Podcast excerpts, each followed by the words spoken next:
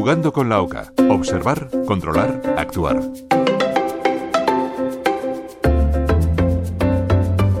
Hola a todos, ¿qué tal? ¿Cómo están? Soy Javier Salas y les invito de nuevo a seguir jugando con la OCA para con la observar, con la C controlar y con la actuar. Hoy sobre el síndrome de la cola de caballo.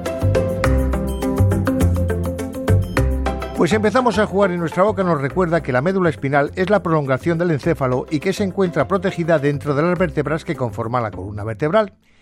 Y a la parte final de la médula espinal se la denomina cola de caballo. Esto es debido a la semejanza con una cola de un caballo. Por eso a la agrupación de estos nervios en, el extremo de la médula espinal se denomina cauda equina o lo que es lo mismo, cola de caballo.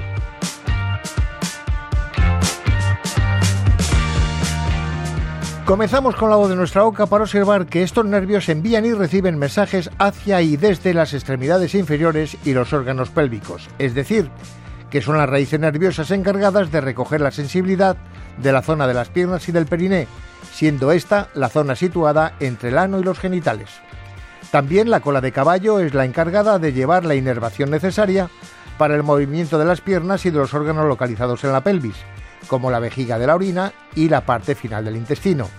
Y toda esta parte se encuentra protegida por las últimas vértebras lumbares y el sacro. Continuamos con la C de nuestra boca para controlar en qué consiste este síndrome. Y este se produce cuando existe un daño de múltiples raíces nerviosas que salen desde la zona lumbosacra. En general, podríamos decir que es debido a la compresión de dichas raíces nerviosas por diversas enfermedades, o dicho de otra forma, el síndrome de la cola de caballo se produce cuando el haz de nervios que se extiende desde la parte inferior de la médula espinal está comprimido o dañado.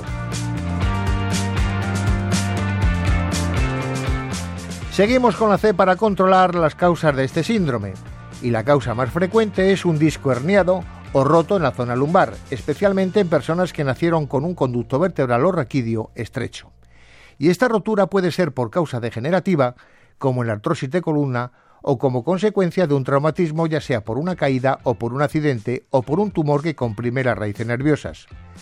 Otras causas son por defectos congénitos de la médula espinal, como el tener una espina bífida o traumatismos durante el parto que le dañan produciendo un síndrome de la cola de caballo.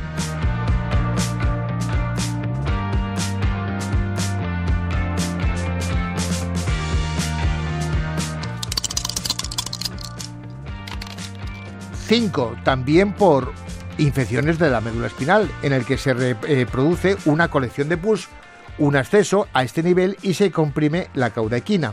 2. Por estenosis vertebral, es decir, por estrechamiento del conducto que contiene la médula espinal. 3. Por malformación arteriovenosa, que es una conexión anómala entre los vasos sanguíneos que irrigan la médula. 4. Por complicaciones después de la cirugía de columna vertebral y 5 por la aparición de, una de un hematoma tras la realización de una punción lumbar en personas que tengan un problema en la coagulación de su sangre.